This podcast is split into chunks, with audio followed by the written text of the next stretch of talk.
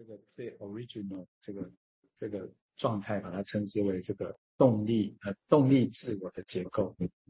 后面有复原文这样，更直接源自他对这种能量跟结构的不可分割性的一个假设，所以他没有办法像弗洛德伊德一样哦，假定有存在一个没有结构的能量的一个储存库哦，然后再从中里面再分分离出一个适应性的结构 ego，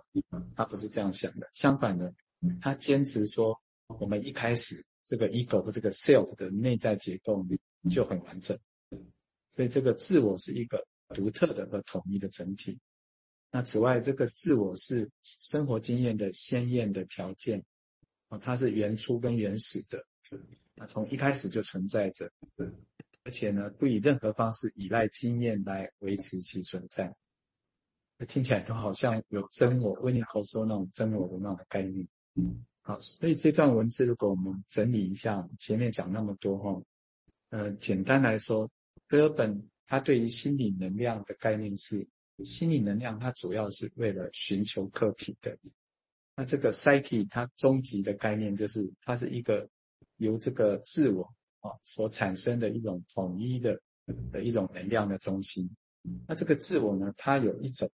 朝向外面的世界，朝向外面的客体去表达自己的一种潜力跟一种动力。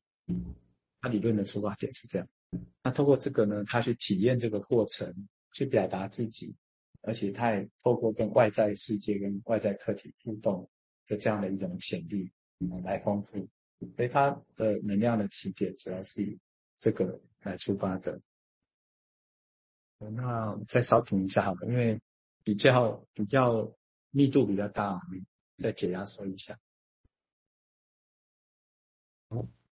也许大家可以想象啊，可以简化成这样来想，就是说，一个人有问题，有很多内脏不很不可能不满，然后的冲动很多事情。那这时候我们怎么样来看他行为？他到底只是要发泄能量，没事，不管客体是谁。啊，大家临床上，也许你会觉得有这样的人，或者其实是你会发现，他这这么做的过程，他其实是要跟人再有连结，为什么？那这两个你会发现大差异大不大？蛮大的，因为技术上你就会想说，好，那这个东西如果他这个时候的发现没有危险性，啊，那你就是等你就等他发现，因为你知道后面他还有一个其他的需求，比如说人际的需求，之后才有帮你才有办法跟他接近，哦，才有办法知道怎么回事。这是现在如果把这个概念带进来。但是没有这种概念，如果我们认为他的那个行为上这个冲动是会带来问题的，也许我们就很快的想把他行为上做节制，你会用那个做目标，而不是先看看后面还有其他可能性，他是不是要表达什么？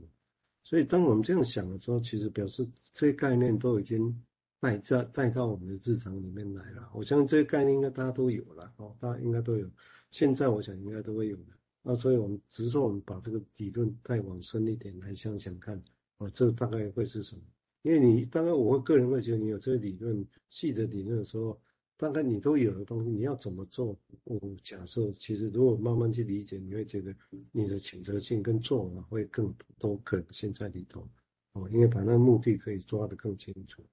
你现在请瑞金再谈谈他的想法，谢谢。嗯。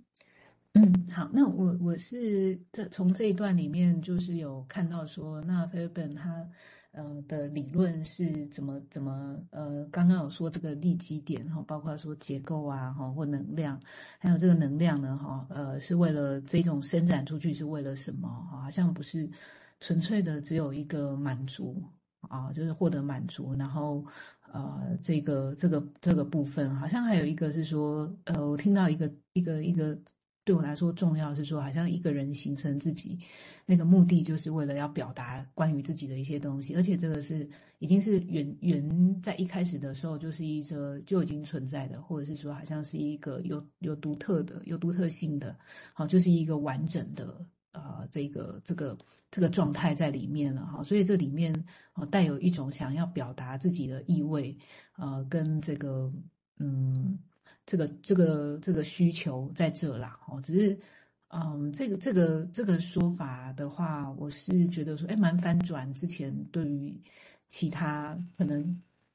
抱歉，就是翻转可能在呃这个古典上哈，它到底这个能量往外走是要走到哪，跟目的性在哪里？好，这个好像从这里的走走法哈就已经岔入，有点岔出去。好，那我先讲到这边。可能大家还是会有很多的混淆，这是 OK 的，因为这些概念在我们现行，包括台湾，已经都很复杂。比如说能量是指什么？那现在有一些人用能量做治疗，那这跟这里讲的不一样，我也不确定，因为在看当事者，或你在看的是什么，或者这里面讲的那些灵，那那跟心灵有没有关系？那这里的心灵指的是灵魂那个那个灵吗？或者是别的东西，不然现在很多的身心灵的概念或者能量概念，那这些跟这些可以多得起来吗？其实要多哦，要花力气啊，只是用的词都一样啊，用的词都一样啊，所以这个地方会很多。巴弗瑞德当年讲能量学，嗯，譬如说就是所谓能量不灭哦，你他现在有个利基利基在那里，那现在如果这个部分你没有让它这个部分发泄一下，没关系。啊、但是其他部分，因为它会再从地方再维持回来，就变成一个能量守恒的原则。但是这个是物理学的能量理论，但是心智真的是这样子吗？其实这 都很多都需要想象。以前大致都这样想啊，但是实情是不是这样？哦，所以其实有时候都还是回到回到临床上去做思考。然后我先把这些名词都挑出来，啊，让大家有分野或者交错，没有大家来想象哈。好，我们请明志再进一步谈，谢谢。好，嗯，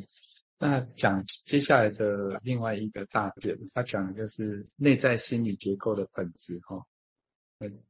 那我们刚刚讲的就是说，从一开始的出发点，呃，这个 ego 或这个 self，它就是一个整体，充满了各种能量，然后要表达自己。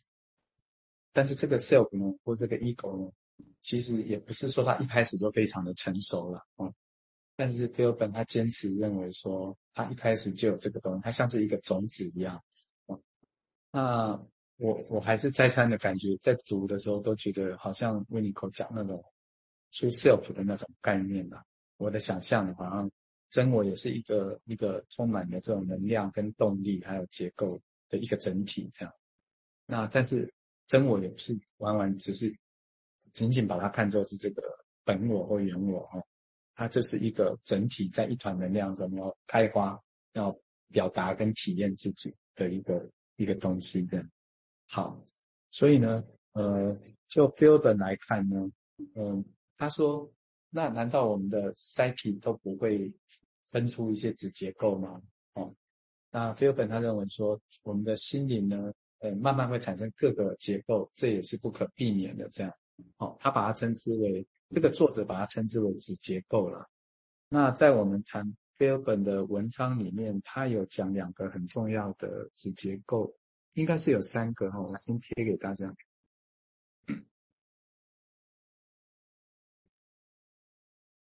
呃，一个叫做这个呃 libidinal cell 嘛，还有 anti libidinal cell 这样，呃，利比多的自我。或反利比多的这个自我哦，还有一个叫核心的自我，你这个 self 把它换成，替换成 ego 都可以。那呃，我在那个翻译的时候觉得说，libido self 把它翻成生命的自我不错哈，反生命、反生命力的自我，一个叫做中心的自我，它有这个三个子结构，首先是一团的东西，后来分成这三个子结构。那菲尔本认为这是不可避免的会分出来，那他觉得为什么会有这个不可避免的会分出来呢？嗯，他把他认为比较是说，我们从这个整体的 self 开始，我们开始跟外在客体互动，对不对？然后这时候就有很多故事啊，有很多挫折，那我们因为了因应这些挫折，我们就会产生这些子结构，一个就一个叫 libidinal self。啊，生命力的自我有点像，我记得礼拜二瑞金谈欧登的文章有谈到一个是，呃，诱惑性的诱惑性的母亲的概念，就是给我们太多刺激了，而这些刺激我们就有一点已经无法承受了，变成某一种挫折，就是生命力的自我为了处理这个东西。你以为叫另外一个叫哎反生命力的自我，